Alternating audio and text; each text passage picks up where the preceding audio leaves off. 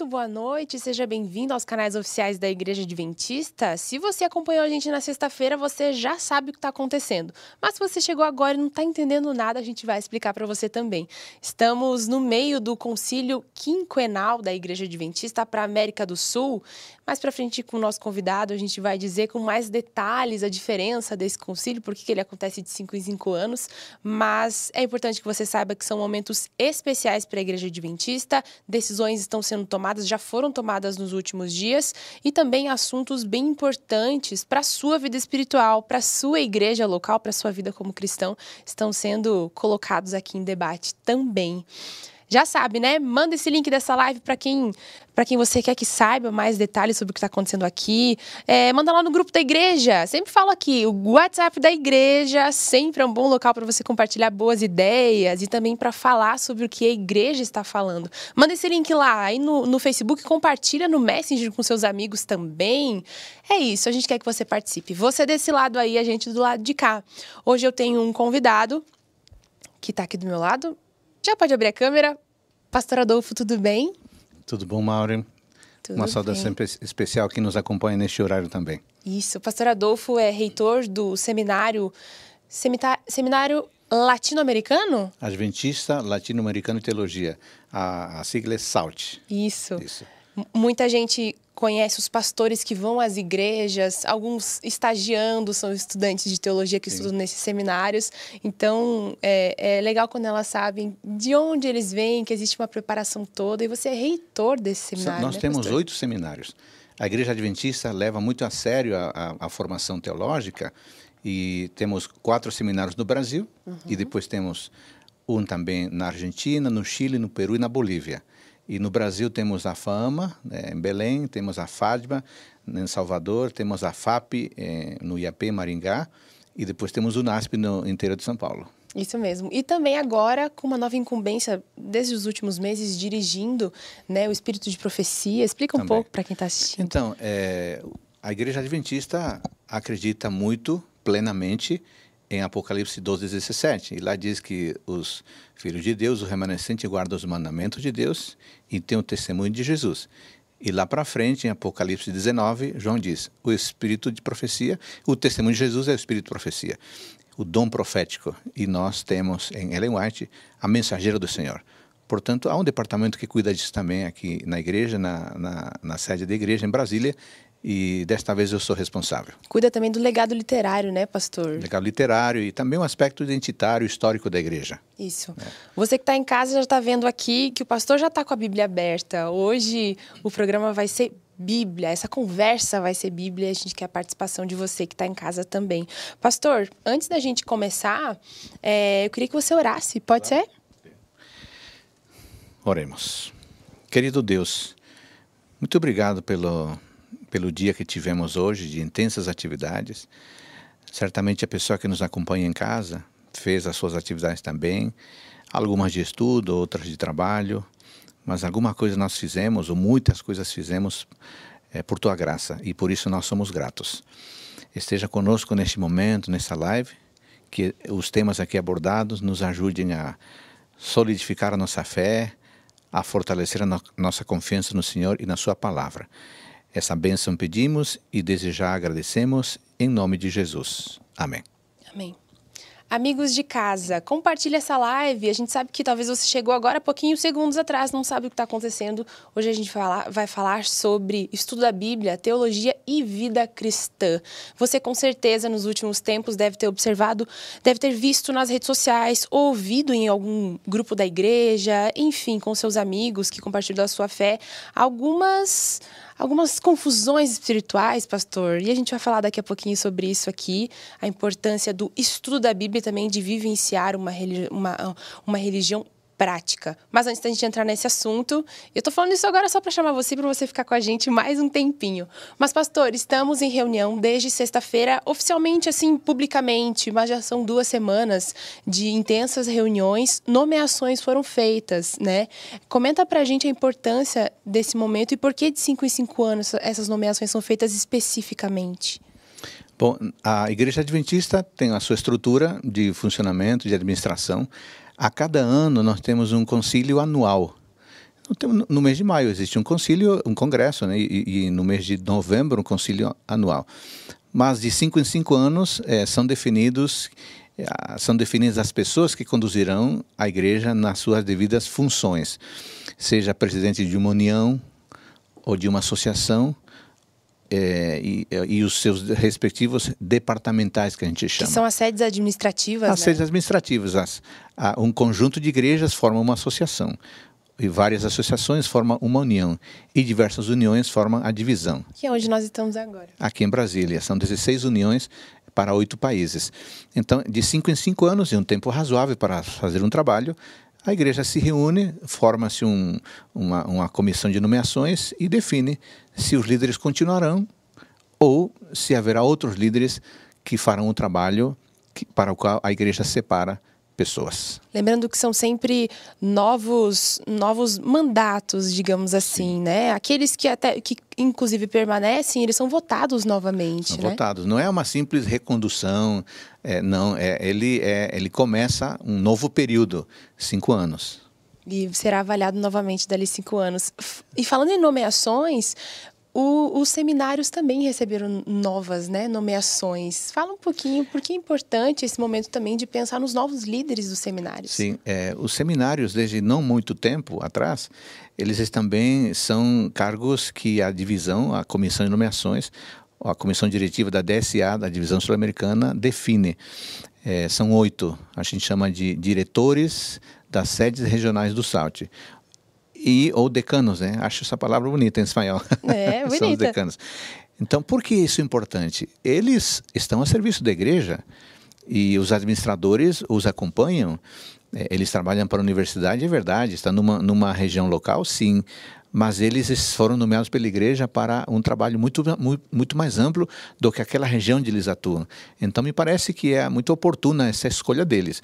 Ficam cinco anos, é, os, os, administradores avaliam a, o trabalho deles, os professores avaliam o trabalho deles, os reitores das universidades, e então, a cada cinco anos, decide-se se eles é, vão para outras funções ou se eles cumprirão mais um mandato de cinco anos. Como que é o trabalho desses, desses novos reitores, líderes dos seminários, pastor?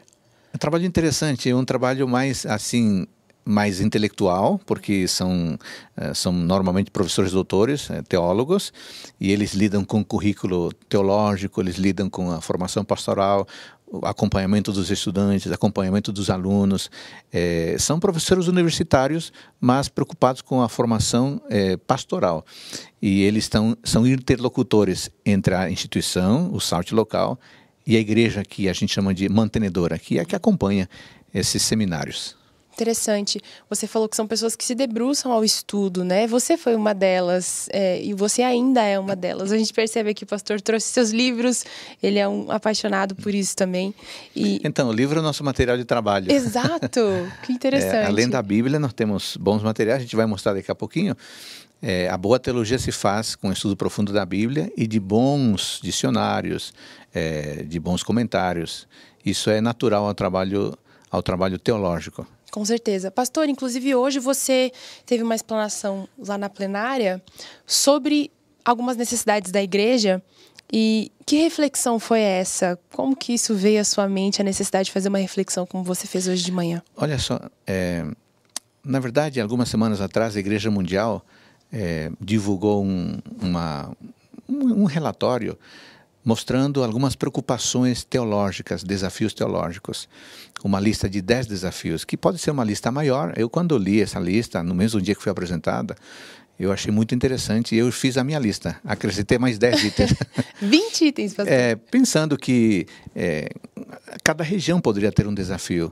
Às vezes, um desafio teológico da América do Sul não é um desafio teológico da Europa. Exatamente. Por exemplo, por exemplo é, nós não temos muito problema com o dom de profecia, a recepção do dom de profecia, a compreensão de Ellen White como mensageira do Senhor. Não Isso temos. é um problema em algum lugar do Esse mundo? é um problema muito sério, por exemplo, em algumas regiões da Europa. Nossa.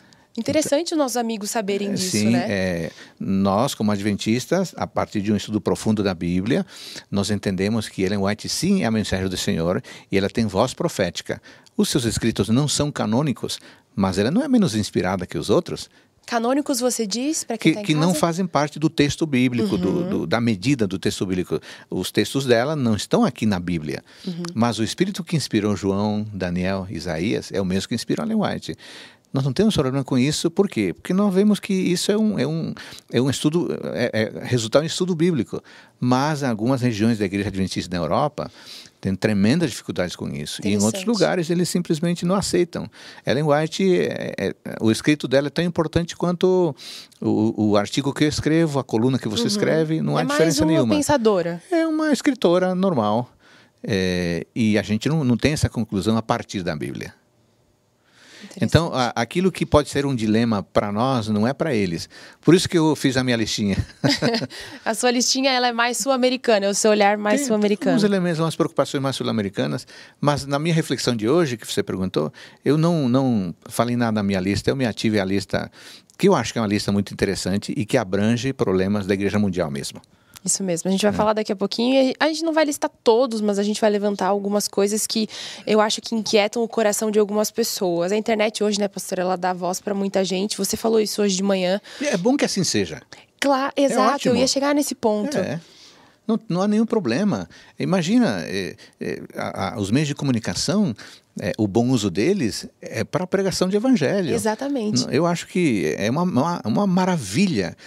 Uma senhora de 77 anos, como a gente viu um testemunho aqui na divisão, ela liga o celular, dá estudo para meio mundo, da casa dela. Olha que espetáculo. Incrível. É impressionante.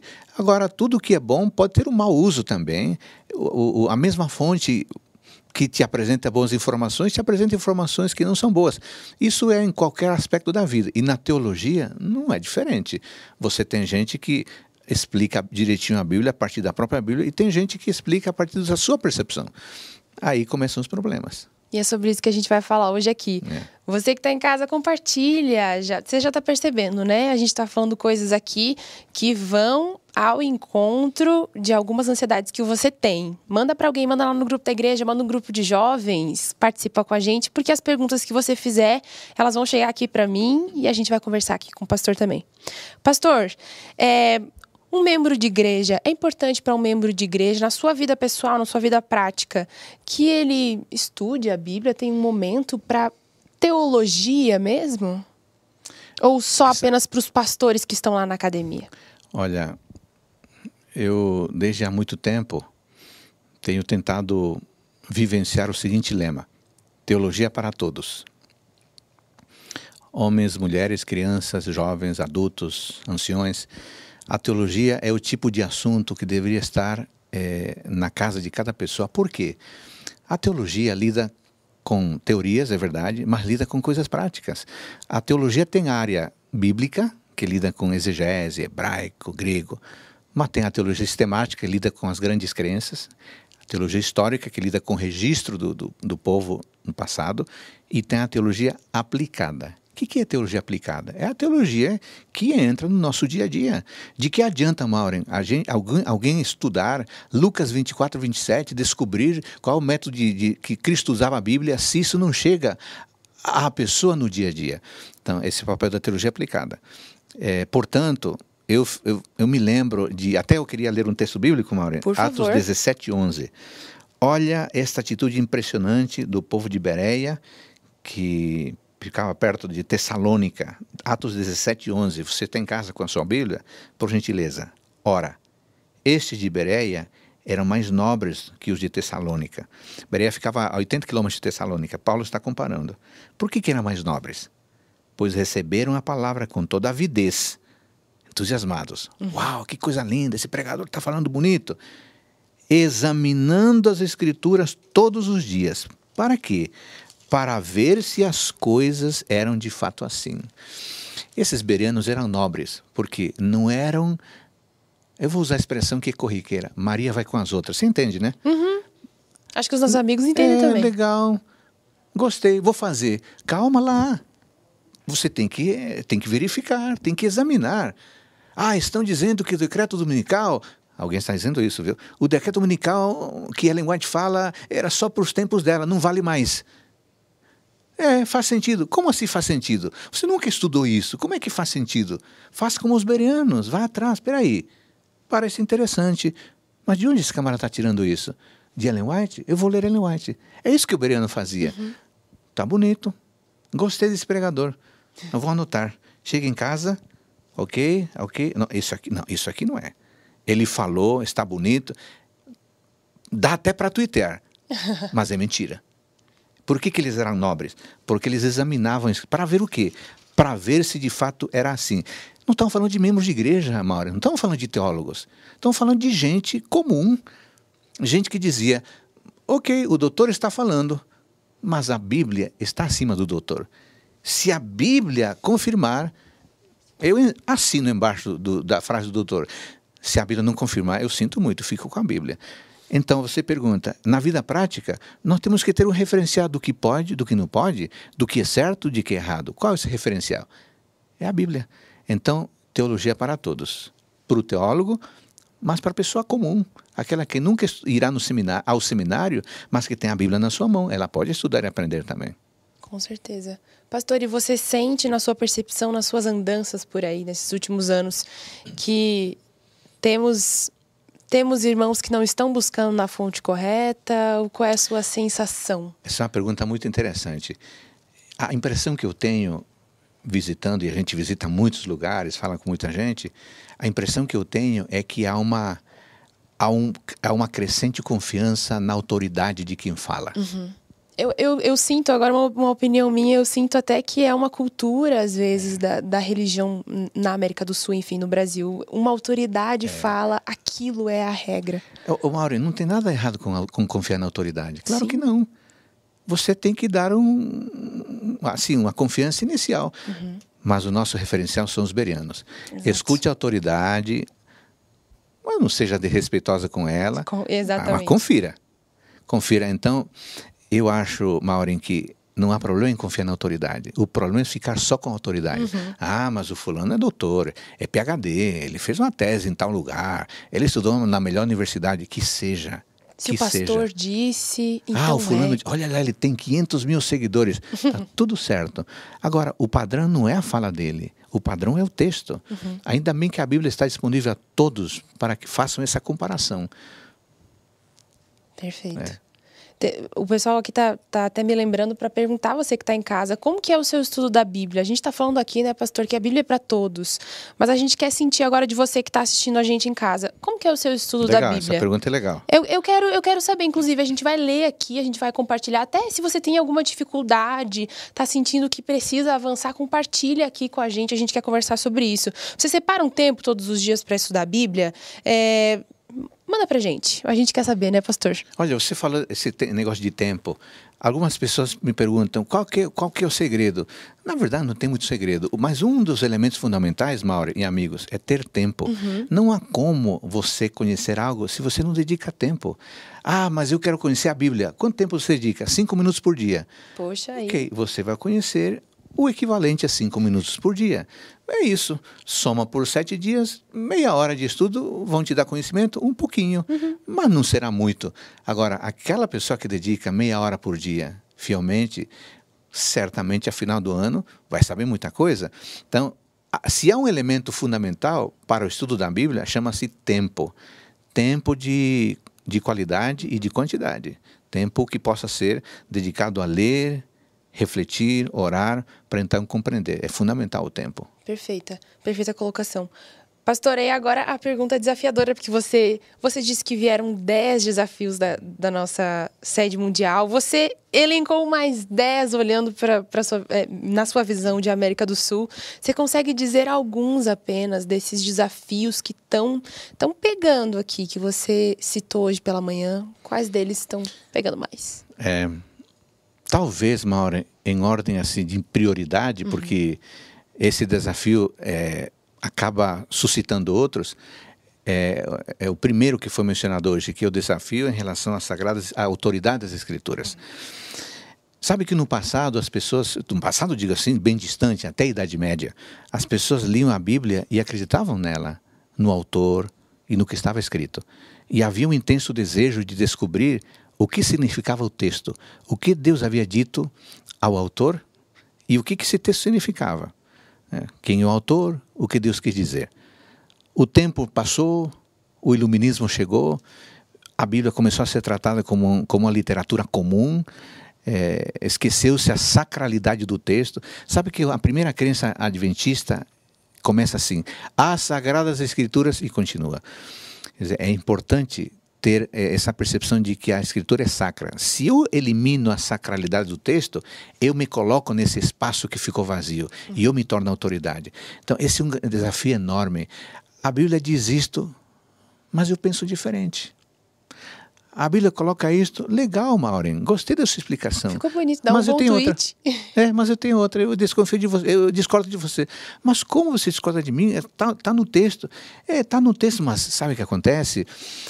A Bíblia não é a palavra de Deus. A Bíblia é a palavra dos homens que andaram com Deus. Essa é uma frase da moda. Bonita, dá até a tentação de twittear, mas é mentirosa. Por quê? Porque a Bíblia diz que ela é a palavra de Deus soprada por Deus. A Bíblia é até chamada de armadura de Deus. Então não é palavra de homens.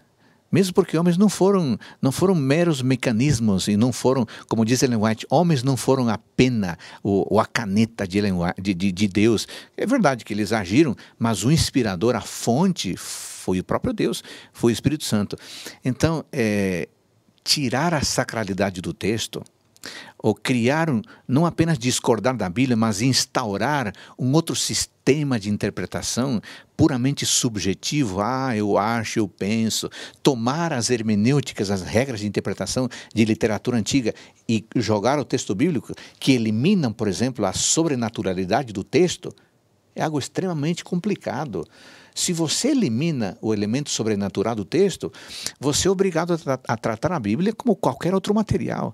E nesse sentido, a conclusão é muito simples. Se a Bíblia é como qualquer outro material, eu posso fazer o meu material.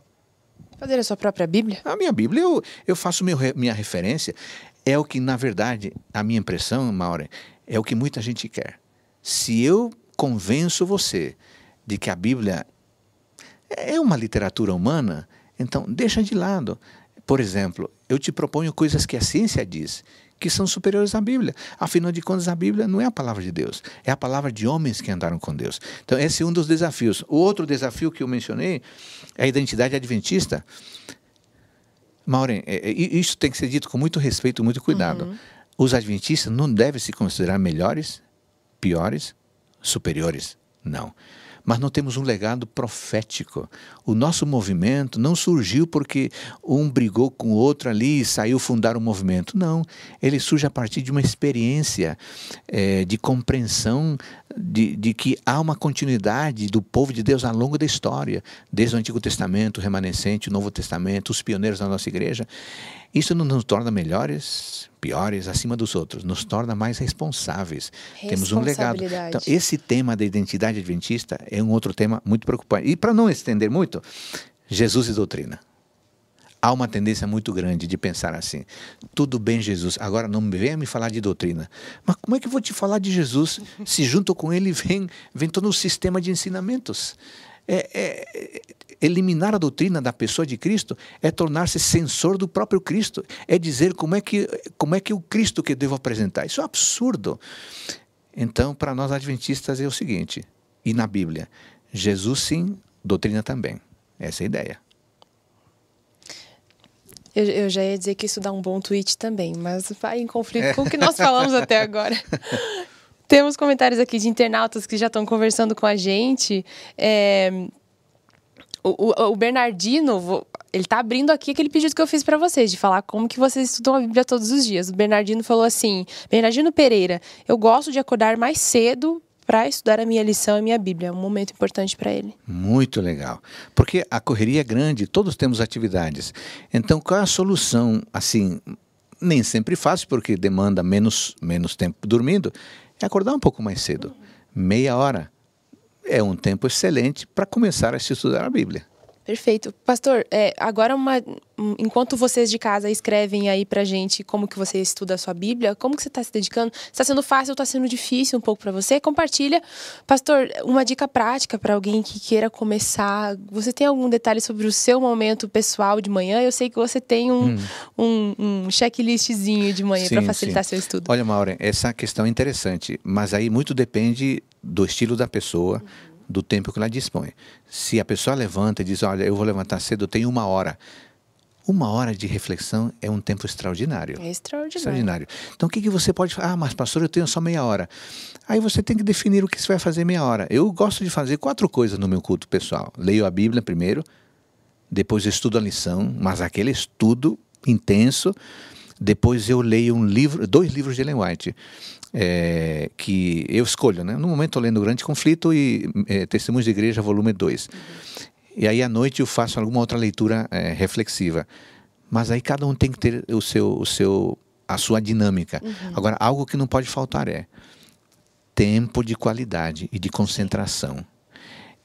E eu sempre gostei Mauro, eu não sou muito novinho, né? Tenho 50 anos de idade. Então, eu sou da época de professor, eu sou professor de carreira, de, de usar caderno uhum. e caneta. Caneta está sempre aqui comigo. Então, eu tenho cadernos. Eu estou lendo, o que me impressiona, eu escrevo. Eu já descobri há muito tempo que escrever à mão é a melhor maneira de você guardar na mente para sempre as coisas. Então, aí está uma dica. Compre o um caderninho no mercado, baratinho, e vai fazendo um, um, uma espécie de um diário espiritual com as coisas que Deus lhe fala a partir da Bíblia. Gosto muito dessa dica. Eu lembro que você escreveu até um artigo pra gente. Foi você que escreveu, né, sobre isso? A, an, como é que era? Ano Novo Bíblia Nova, Bíblia assim. Nova, assim. exatamente. Inclusive, eu gosto muito desse artigo. Toda uhum. oportunidade que eu tenho de compartilhá-lo nas nossas redes sociais, eu compartilho porque ele é muito prático, uhum. pastor, de anotar, de fazer os pontos. É, tá lá no nosso portal, noticias.adventistas.org. Uhum. O pastor é nosso colunista, tem muitos artigos sobre isso também e de outros autores também. Pastor, é Falamos aqui sobre, sobre essa vida prática, deixamos algumas dicas para as uhum. pessoas, estamos convidando que elas compartilhem com a gente como está a sua vida com Deus, seu momento especial de estudo da Bíblia. Você disse uma coisa hoje de manhã que me impactou muito, que o antídoto para... Qual a palavra que você usou? O... Para apostasia? Para é. apostasia, alguma coisa assim, é teologia, estudo da Bíblia mesmo. É, você falou assim, nenhuma árvore para em pé sem raízes. Exato, e as isso. raízes são essa base, esse estudo, né? É. Sabe que eu, eu, eu, eu pensei nisso, Maureen, quando eu li Atos capítulo 2. Eu vou ler aqui rapidinho. Atos 2, 42. Em Atos 2, 42 e 47, são elencadas pelo menos 14 características da igreja apostólica que a primeira igreja. É uma coisa paradigmática, né? Como é que se comportava a primeira igreja? Leia Atos. Em Atos 2, 42 e 47, tem até o título na minha Bíblia, na, na sua deve ter também o mesmo título, Como Viviam os Convertidos. Mas preste atenção na primeira linha, e perseveravam na doutrina. Era a, a igreja apostólica, Mauro, tinha seus dilemas, onde tem ser humano há problemas. Exato. Mas eles tinham uma, uma capacidade impressionante de missão, de alcançar as pessoas, de, de gerar simpatia das pessoas com eles, de fazer milagres, de ajudar. E, eles construíram do nada um, um movimento extraordinário depois de que Cristo foi embora. E é importante que diga o texto assim: perseveravam na doutrina, de daqui é o ensino dos apóstolos. Aí a gente se pergunta, por que eles eram tão fortes? Por que eles eram tão destemidos, corajosos? Olha ali, ó, eles tinham doutrina. E se você for para Atos capítulo 1, versículo 1, eh, também é um outro elemento importante. Escrevi o primeiro livro, ao Teófilo, relatando todas as coisas que Jesus começou a fazer e ensinar. Esse não era um hábito só de Lucas, esse é um hábito das pessoas elas tinham a, a, sua, a sua raiz identitária era em cima de Cristo e os seus ensinos. Há mais uma razão para não separar uhum. Cristo de doutrinas. Portanto, assim como toda árvore aguenta o vento pela profundidade da raiz, o cristão só tem raiz quando estuda a Bíblia. E, e, a gente se engana quando pensa que isso é só reflexão teórica, não. A Bíblia tem um aspecto ético-moral que é comportamental. De onde isso? Qual é o parâmetro para isso? O jovem está lá, quer namorar. E agora, o que, que posso ou não posso fazer? É simples, estuda a Bíblia. E você vai perceber que tipo de comportamento se espera de um jovem cristão. Ah, eu quero ser um bom profissional, quero ser um bom chefe. Estude as cartas de tá Paulo. Lá também. Você vai saber como se deve tratar os empregados. Então, é, a raiz identitária, que é aquela que nos permite ter um comportamento exemplar, ela é proporcional, essa raiz é proporcional ao tempo gasto na palavra de Deus. Incrível esse paralelo. É. Repita novamente, pastor. É esse tempo tem tudo a ver com a nossa firmeza, com aquilo que estamos firmados, né? Exatamente. É, o, essa, essa, essa firmeza, essa disciplina, essa capacidade de enfrentar a vida de maneira correta, na prática, uhum. é proporcional à raiz que nós cultivamos com Cristo. É, e, é, e, o, e o texto é muito claro em dizer: eu estou me lembrando do Salmo, com quem, com que limpará o jovem seu caminho? E a resposta é, guardando a tua palavra. Olha. Como é que a gente guarda se não conhece? Antes de guardar a palavra, você tem que conhecê-la. Isso implica estudo. Perfeito. Inclusive aqui tem gente já mandando como Vai que lá, é como é o que estudo. fazem? Como é Ó, que eles fazem? A, a, o Wildo, ele lá do, de Bonito, no Rio Grande do Sul, ele falou assim... é, na verdade, não é o Wildo aqui. Ó. A, a Valdene falou assim, eu estudo a Bíblia pela manhã e à noite. Estou buscando sempre sentir a presença de Deus. Ela separar dois momentos. Muito bom. É isso. Quem lê a Bíblia, Maureen, tem do seu lado o autor da Bíblia. É. Isso é uma coisa espetacular. Aliás, aliás, é bom lembrar que a Bíblia é o único livro que quando você lê, o autor está do seu lado. Incrível. É. Legal. O Renato falou assim: Mauro, eu sou ancião da igreja a qual eu pertenço, eu gosto muito de estudar, eh, em alguns momentos, textos simples, para pensar de forma simples, está me alcançando muito esses, te esses textos simples. Jesus fazia assim, é a minha referência, ele falou. Aliás, é bom lembrar que Ellen White diz, essa é uma dica hermenêutica, uma dica de interpretação. Prefira textos curtos, porções Uhum. pequenas. Para quê? Para pensar mais. Se você lê dois capítulos, não dá nem tempo de, reflex- de refletir, né? Exato. O, a, a Renata agora, Renata do Carmo falou assim: é, eu acordo mais cedo para me alimentar do alimento espiritual. Ela fala que para ela é um alimento. Claro, certamente, alimento espiritual. Tem muita gente falando aqui, a Cristina falou, faço o ano bíblico, leia um capítulo por dia, ó. O Reavivados? O, Reavivados. Hoje É, estamos em 1 Timóteo 4. e já estamos pela segunda ou terceira vez já, pastor, estudando a Bíblia Eu acho de que é a novo. terceira já, Eu nesse já plano, né? perdi a conta, pastor. Nesse plano. né? Me E- lembro de 2012 já estarmos é, estudando. E recomeça lá para o final de janeiro, Olha, então com quem, Gênesis. quem quer começar pelo Gênesis novamente, Acho que fiquem 23 atentos. ou 24 de janeiro, alguma coisa assim. Que legal, ó, ano novo, Bíblia nova de novo, pastor. Exato.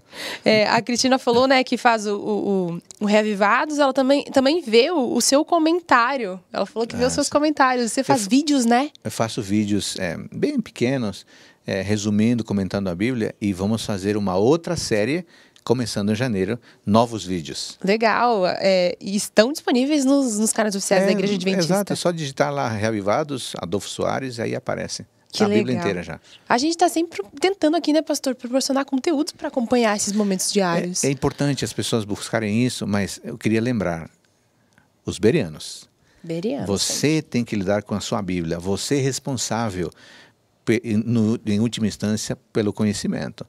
É bom consultar o, o teólogo de preferência, mas a Bíblia é a referência fundamental.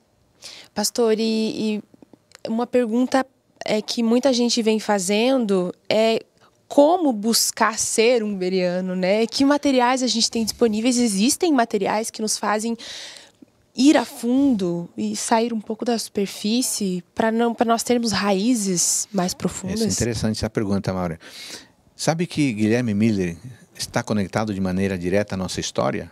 Embora ele não fosse um adventista do sétimo dia, mas ele faz parte direta do despertar religioso nos Estados Unidos, do qual surgiu posteriormente a Igreja Adventista do sétimo dia.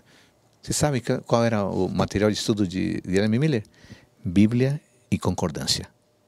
Concordância é um material que elenca os textos bíblicos, os temas bíblicos e, e em que textos bíblicos aparecem. Não tem nada demais a não ser organizar as, as palavras da Bíblia nas suas, eh, nos locais onde aparece.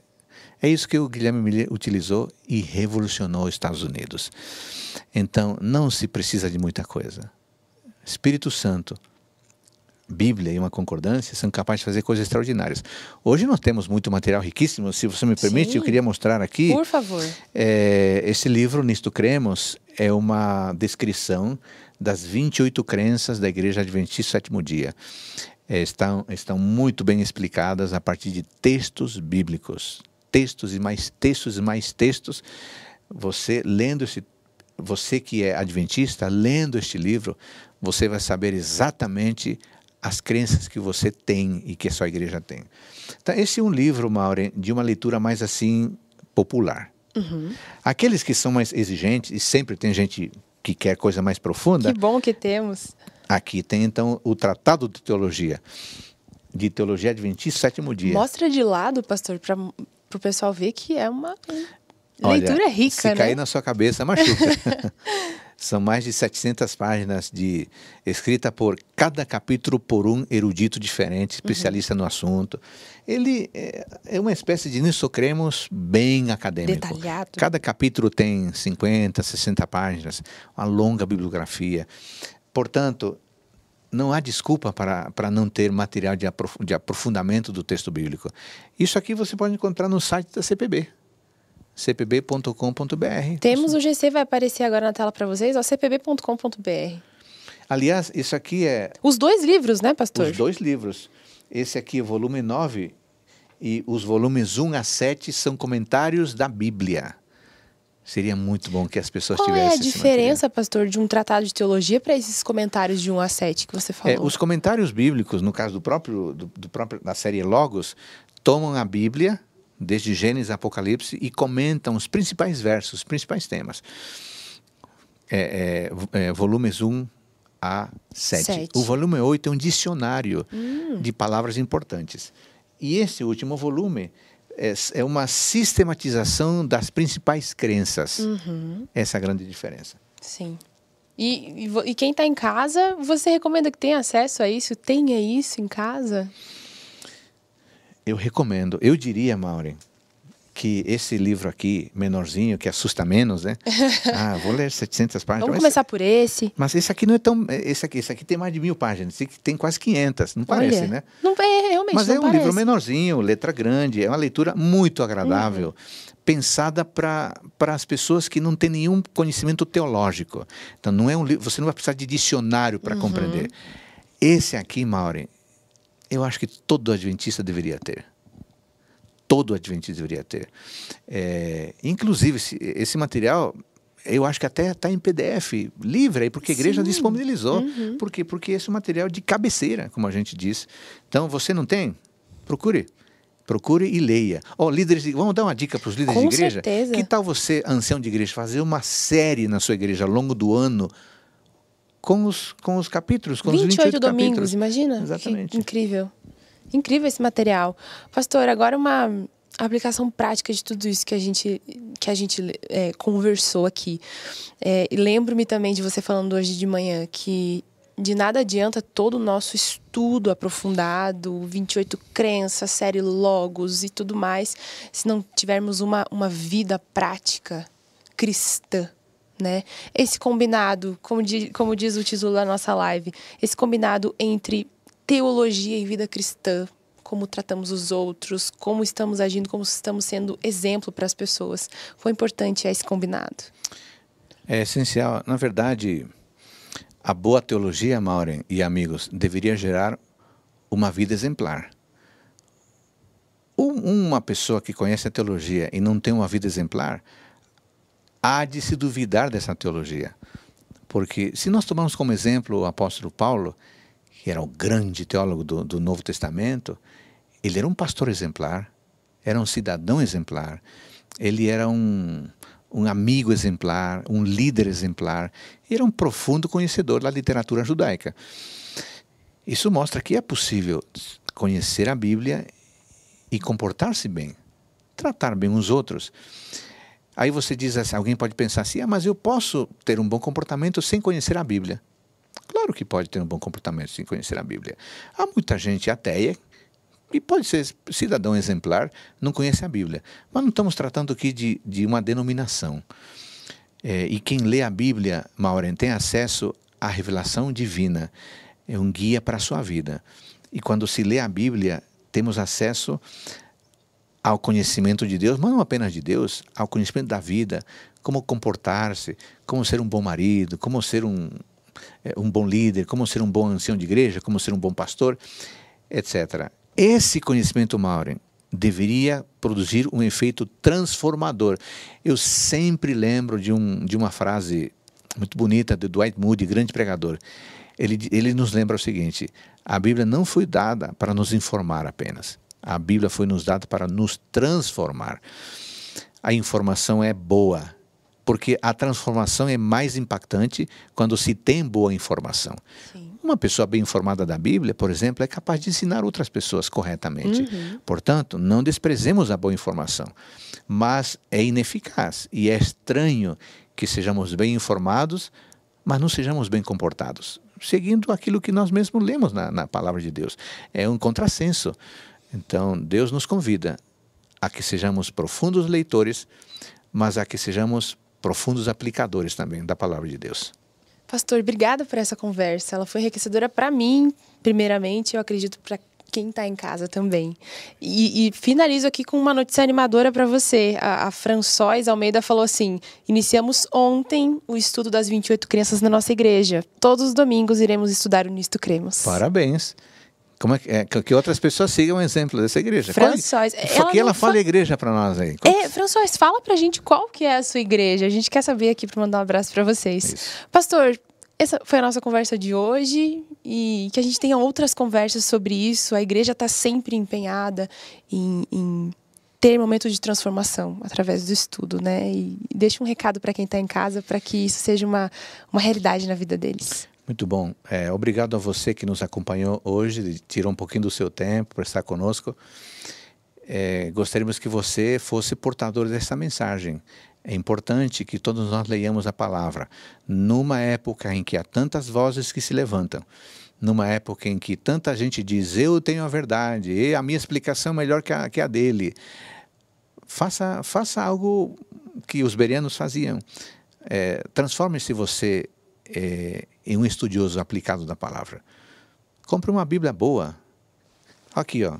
Eu gosto desta, Bíblia de Estudo Andrews. Tem introduções a cada livro, tem comentários de nota de rodapé, tem algum pequeno dicionário, tem mapas. Bom, você pode comprar a Bíblia da sua preferência. Tem uma Bíblia e dedique tempo a ela. Teologia para todos. Se você fizer, provavelmente os da sua casa vão copiar. E aí vai, vai começar uma corrente de conhecimento da palavra. Não devemos entregar nossa mente ao primeiro que aparece. Entremos a nossa mente ao revelador Espírito Santo. Isso é mais seguro. Obrigada, pastor. Você que está em casa, lembrando que os nossos conteúdos, tanto sobre o concílio, sobre como estudar a Bíblia, todos os artigos do pastor e de outras pessoas também, estão lá em noticias.adventistas.org. Esse é o nosso portal, nosso centro de informações oficiais da Igreja Adventista. Tem muito conteúdo para você por lá. Pastor, eu acho que vale uma oração para a gente terminar, Sim, né? Abençoar claro. esse momento. Vamos lá. Vamos lá. Querido Deus, agradecemos ao Senhor por nos dar o privilégio de servi-lo e de conhecer a Sua palavra, na qual o Senhor se revela a nós e temos tantas coisas sobre a Sua pessoa, sobre as Suas ações, sobre o seu caráter. Queremos a cada dia dedicar tempo de qualidade, de quantidade a, para ler a Bíblia e dessa forma eh, termos não apenas informação, mas condições para uma vida de transformação. Que a nossa leitura da palavra não nos torne apenas pessoas mais esclarecidas, mas que nos torna pessoas mais sensíveis, mais preocupadas com o próximo e desejosos de cumprir a missão. Que o Espírito Santo, a nos revelar a verdade, nos motive também a levar a verdade a outros e que sejamos agentes de transformação, preparando um povo para a vinda do Senhor. É a nossa prece hoje. Em nome de Jesus Cristo. Amém. Amém. Amigos, hoje a gente finaliza por aqui, mas se você chegou no meio, perdeu alguma coisa, essa live vai ficar disponível para você nas nossas redes sociais oficiais, nossos canais oficiais. Um abraço e até a próxima oportunidade.